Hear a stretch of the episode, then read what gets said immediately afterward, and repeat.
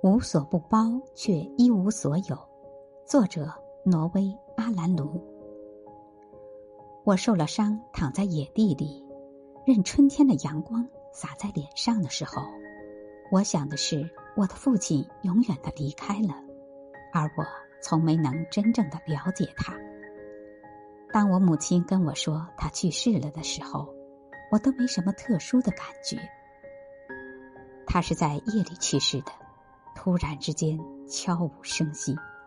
但躺在野地里的时候，这一切以全部的重量渗透到我心里，如此剧烈。人来人往，花开花落，一夜之间，恍若隔世。我任其在体内渗透，意识到区别如此巨大，以致所有念头不得不俯首缴械。